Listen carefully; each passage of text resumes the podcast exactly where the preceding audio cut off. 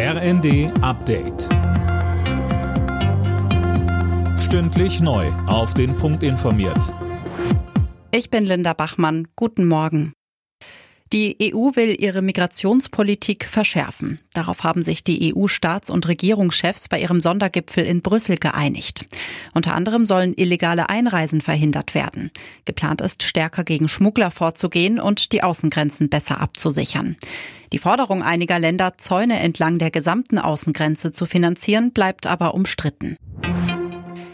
Im Katastrophengebiet in der Türkei und in Syrien sind nach den schweren Erdbeben mittlerweile über 20.000 Tote geborgen worden.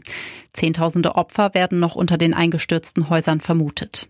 Im Norden Syriens ist die Lage besonders wegen des Bürgerkriegs schwierig, vor allem für Kinder, so Florian Westphal von Save the Children. In dem von dem Beben besonders betroffenen Gebiet in Nordwestsyrien leben auch viele intern Vertriebene. Auch in den betroffenen Gebieten der Türkei gibt es viele geflüchtete Menschen aus Syrien und die leben dort zumeist in ohnehin instabilen und überfüllten Unterkünften. Dadurch sind sie natürlich von dem Beben jetzt besonders schwer getroffen und haben auch kaum Mittel, um sich selbst helfen zu können. Die deutsche Wirtschaft ist offenbar so stark von China abhängig wie noch nie.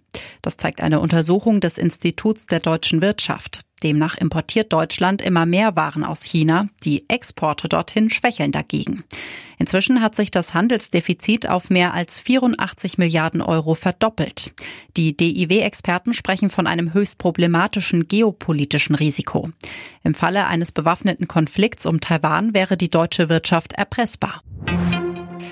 Ein Trikot der verstorbenen Basketballlegende Kobe Bryant ist in den USA für 5,8 Millionen Dollar versteigert worden.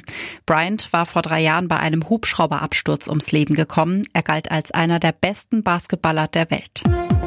Alle Nachrichten auf rnd.de